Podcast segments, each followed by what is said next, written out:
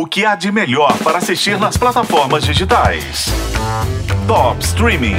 2023 não foi um ano bom para os heróis, especialmente os da Marvel. Mas está rolando uma nova série que é uma chance de redenção.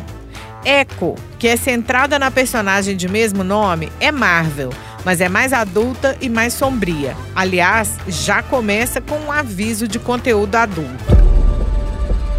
Não tenha medo.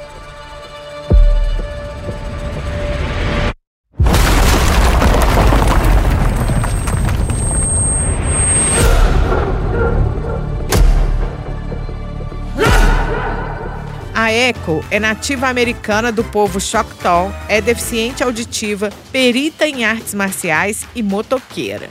Lá atrás, o rei do crime matou o pai da Echo e meio que adotou a garota. A personagem já apareceu no MCU na série Gavião Arqueiro e era interpretada pela atriz Alaqua Cox, que também é nativa americana e deficiente auditiva.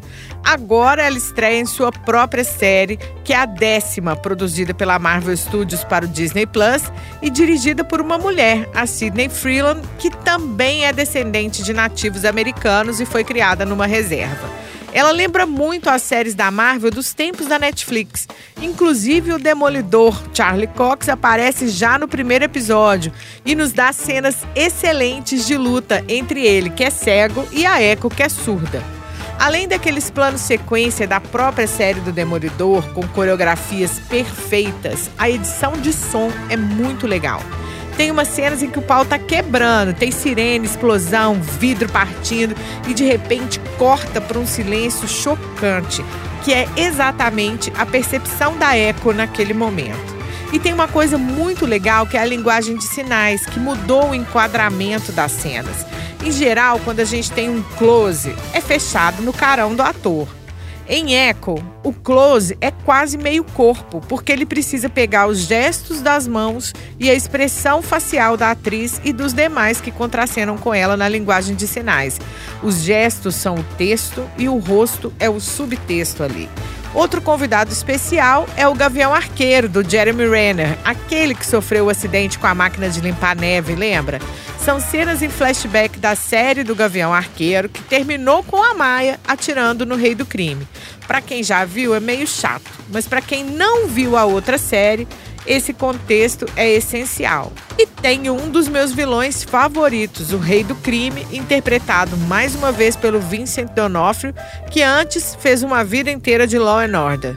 O rei do crime é um cara enorme que se veste super bem, anda de limusine, mas não hesita em se sujar de sangue. É o tipo que não manda matar, ele mesmo vai lá e faz o serviço. E a Echo, que é uma pessoa extremamente traumatizada, que foi criada debaixo da asa dele, segue o mesmo estilo, até que ela começa a confrontar a pessoa que ela é e vislumbrar quem ela quer ser. Há tanta dor em você.